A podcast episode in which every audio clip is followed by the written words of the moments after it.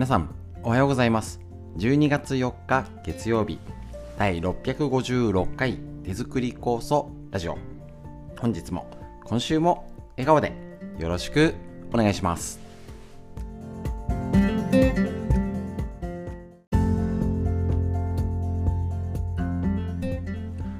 こちら手作り酵素ラジオは埼玉県本庄市にあります芦沢治療院よりお届けしております。私の母親が手作り酵素を始めて35年以上もうそろそろ40年近くですね経つところで、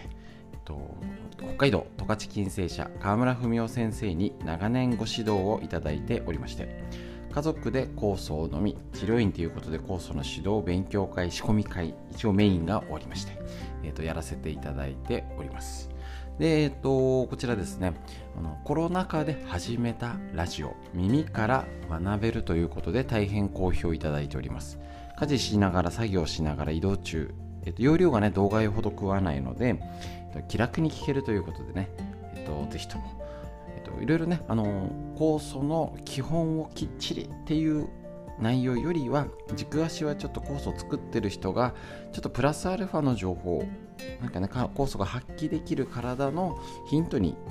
なるべくお届けしておりますのでいろいろ本を紹介しつつ参考にして一緒に勉強するっていうスタイルでお届けしていきますので是非ともですね本日もよろしくお願いします。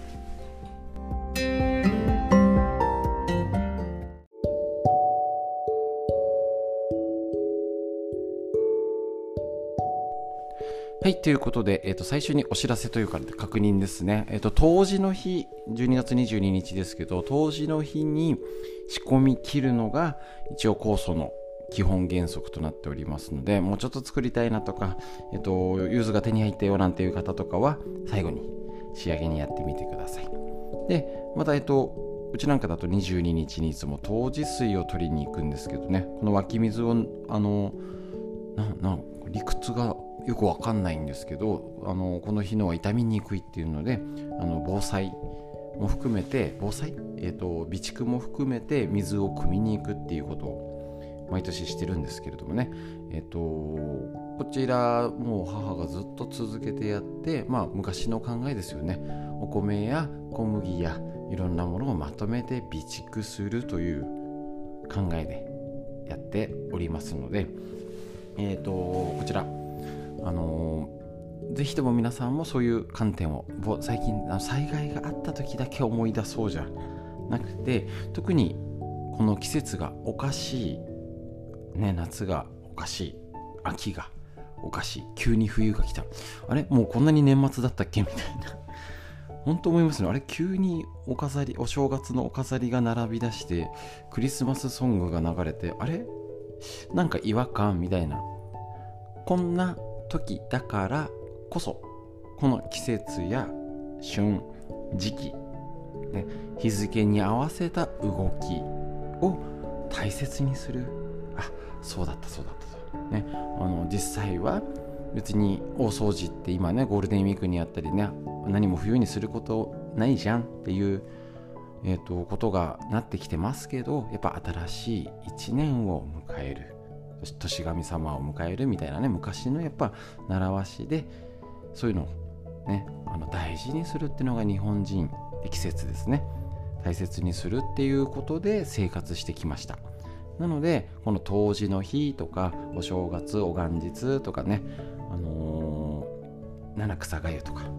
ね、こんな時だからこそあの日々の生活を追われるとねあの忘れちゃうしもうねあのお仕事だったらそれこそ、ね、サービス業の方は年末年始ありませんし、ね、30日とかまでお仕事ですとかもう2日3日にスタートですっていう方もいらっしゃいますけども、まあね、やれる範囲でその時期、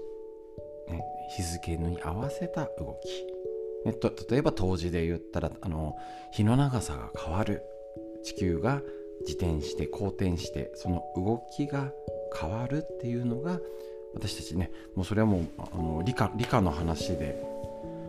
その地球上に生きて四季がありおかしいんですけどね。そういう中で、えーと、生活しているっていうのを大事にするっていうのがとにかく季節上で薄れちゃってるのでやっぱねここは大切にしたいところかなと思います。ね、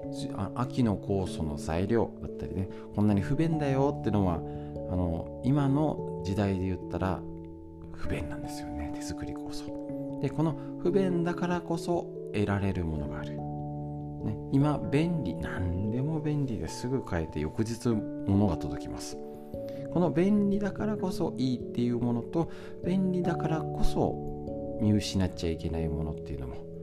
あると思います。こんだけねネットを使っといてなんですけどやっぱネットを使ったからこそやっぱり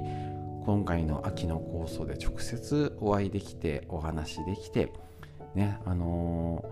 ー、少しでもおしゃべりできたりとかこうだよああだよっていう風にやっぱ実際にお会いできるとあやっぱ違うなと。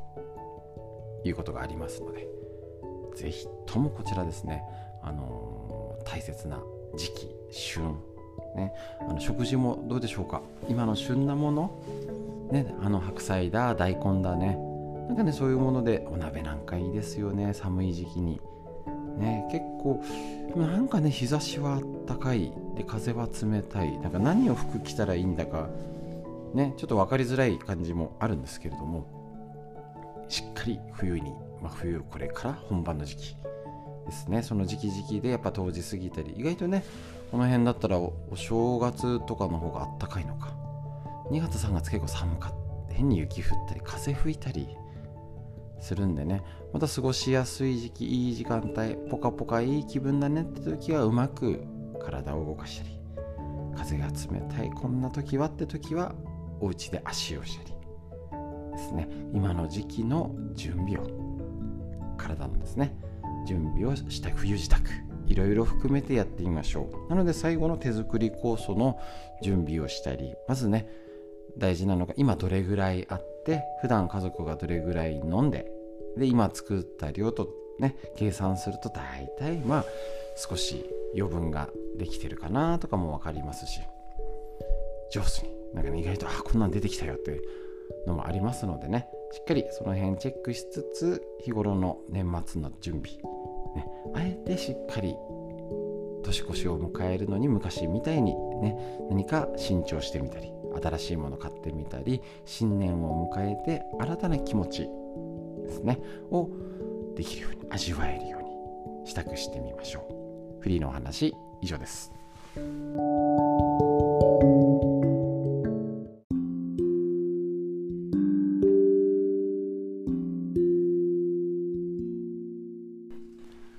最近始めた新シリーズ「廊下の新常識」が面白いほどわかるというこの宝島シャムックの細胞の寿命を伸ばすコツ老けない人はここが違うということでえっ、ー、と根頃秀幸先生難しい漢字書くんですね。の、えーと、こちら本になります。ちょっと前に出た本ですけれども老化についてですね。あの特にコロナ禍でおそらくどの誰もがマイナスがいつも今まで以上に増えてですね人と会わないだ喋らないだ除菌殺菌だ。やりまくって。でまた今多分これから今までとは違うなんか状態が出てきそうだ。っていうのは当然予測できるしそういうのを想定して動くっていうのが一番賢いのかなと思います。つまりこれが、えーと、もうねコロナ禍も含めて老化が加速してると思ってじゃあ何ができるかなっていうお勉強を一緒にやっていきましょう。始めたところです。この老化の新常識。前回毛細血管のことをやりました。今回えっ、ー、と脳の機能低下も毛細血管の消滅が原因ということでさらに40代から始まる脳の血流不足とゴミの蓄積ということでやっぱりそうなんです。40から脳の老化なんですね。ポイントはまずいきなり書いてあります。認知症の原因。脳の萎縮は約20年かけてゆっくり進行するよってことなんですよ。ですね。つまりいきなりなんないよって。ねあのいつも言ってますけど急に明日家族が分かんなくなっちゃうよっていうのが急な原因じゃないってこと。ってことは日々どういうことをするのか。ですね。こういうのがイメージできるとああやらなきゃな分かってるんだけど温めるとか。気をつけなきゃなんだけどついついできなくてをほっとくとどっちでしょうか。脳が、ね、萎縮が進行する、ね、どんどん進行しちゃうのか少しは遅らせられるのか差が歴然かと思います。人間の脳細胞は加齢で減ることあっても回復しないと考えられていましたがこの20年ほどで定説は覆され何歳になっても新たに作られ常に変化することが科学的に証明されています。そうなんです。だからあのー、もういつやるの今でしょ。思った日が吉日。すぐやるしかない。脳は継続的に刺激を与えることでその機能を健全に保つことができます。加齢に伴う物忘れやその先にある認知症は避けられないことではないということなんですね。脳の老化予防のため脳への刺激と並んで大切されるのは脳の血流の増加維持血流ですよ認知症の多くを占めるアルツハイマー型認知症は脳にアミロイド β というタンパク質が蓄積し脳細胞が萎縮することが原因と考えられるまあこの難しいのはいいんですけどそのゴミアミロイド β は脳の神経細胞や情報伝達に必要な物質を変,、ね、変質させ壊しちゃうってことなんですよね。いやこのゴミが悪さする。でこのゴミは誰でも作られていて人間は本来そのゴミをねゴミって言っちゃってますけどアミロイド β ね。その排出や毒性を弱めるための仕組みが備わってるんですが血流が弱くなるとそれがうまく働かなくなると。だから血流大事ですね。血流ならなんとかできそうじゃないですか。ほら温めることの大事とかストレッチ。ねやってることがどう脳につながるかがイメージしやすくなります。毛細血管が劣化減少せず脳の血流がいい状態であれば脳細胞に十分な酸素や栄養が行き渡り脳細胞が元気に保たれます。脳内のゴミアミロイド β などの排出もスムーズに行われるということなんですね。だから基本の食事運動睡眠などの生活習慣を改善することで毛細血管の老化を予防し脳の血流を維持することができるということなんですね特にここで書いてあるのが、えーと、血流に関わる脳呼吸の肺肌腸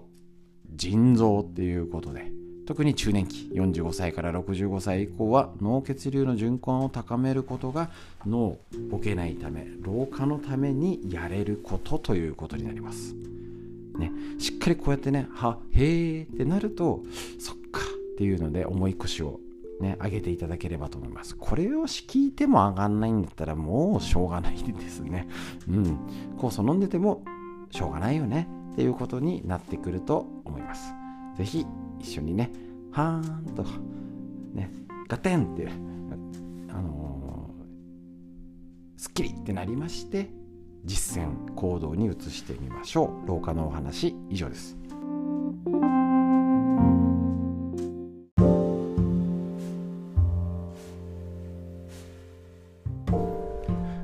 こ。ちら、えーと、東洋医学の知恵緑薬品漢方堂の毎日漢方体と心をいたわる365のコツ桜井大輔先生の夏目社よりお届けして、たいと思います。12月4日のページ1日1ページ日めくりカレンダーのごとく東洋医学の知恵が学べるとっても勉強になる本でございます。一緒に勉強しましょう。今日のページ。肩こりを引き起こす冷えは根源を断って。なるほど。冷えによる肩こりの場合は夏場でもエアコンの風で肩がこわばり痛みにつながることがあります。いつでもストールなど1枚羽織るものを持っていきましょう。会社では座る場所によってはそうそうありよくありますよね。エアコンの風が直接当たる。むしろ当たんないんだけどみたいな。それも冷えの原因の一つになります。エアコンの風の吹き出し口に設置して風を和らげる製品が売られているのでそういったものも活用するといいでしょう、まあ、また次回の夏ですかね。まあでも暖房もそういう方もいますよね。変に当たっちゃうっていうね。また秋口や春先冬は特にこれから素肌を風にさらさないように注意してください寒い時期にくるぶしが出るぐらい短いいわゆるスニーカーソックスを履くのをもってのほかなんですよね。まあ、ファッションとしても普通になっちゃったりしてますけどね。ファッション性を重視するあまり健康を犠牲にする典型ということ。また、シャワーで済ませず湯船に浸かるといいでしょう意外とシャワーで済ませちゃうって方ねいたりするんですよね。なんかお家にいる方でも昼間でも絶対無理だと思うんですけどね。癖なんでしょうかね。食べ物では体を温める生姜やネギシナモンなどがおすすめです。シナモンと生姜と黒黒糖を牛乳で煮出したもう一度言いますね。シナモンと生姜と黒糖を牛乳で煮出したところに紅茶を加えたあチャイ。チャイってここに作ってるんですね。全く飲まないし。シナモンと生姜と黒糖を牛乳で煮出したところに紅茶を加えた。まあこういうのもいいですしいろいろお茶今ねあのー、普通の緑茶じゃなくてもいろんなお茶が手軽に楽しめるのでとにかくそういうのでこれが効くってのもいいんですけどまああったかいお茶をいただいたりとか。是非ね、あのー、楽しみながら。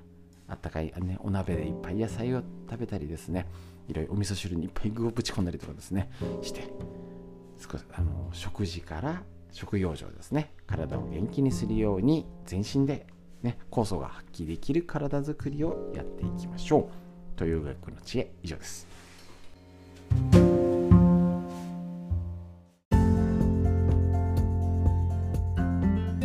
はい、ということで、えー、と本日以上になります。最後のお知らせになります。12月7日すぐですね、こちら今年最後の教えるストレッチセミナーをやらせていただきます。オンラインでも、えー、と募集しておりますので、ぜひとも、えー、と必要な方は言ってください。最後の肩の姿勢改善として肩やっていきます。で、この姿勢改善シリーズは多分今年これでおしまいで、来年、ちょっとまたバージョンアップしたのをお届けしようかと思っております。ということで、ぜひともね、気になる方、またね、えっ、ー、とどういうのやってんのっていうのを聞いてもらえればと思います。それでは最後に深呼吸となります。しっかり息吸って、吐いて、ぜひ外で深呼吸したらね、お出かけの際、空を見上げて、風を感じて、雲を見上げて、上を見て生活していきましょう。息吸って、吐いて、肩回して背中回してどんどん丸まっちゃいますからね。しっかり鏡を見て生活しましょう。本日も最後までお聴きくださいましてありがとうございました。皆さんにとってより良い一日になりますように。それではまた明日。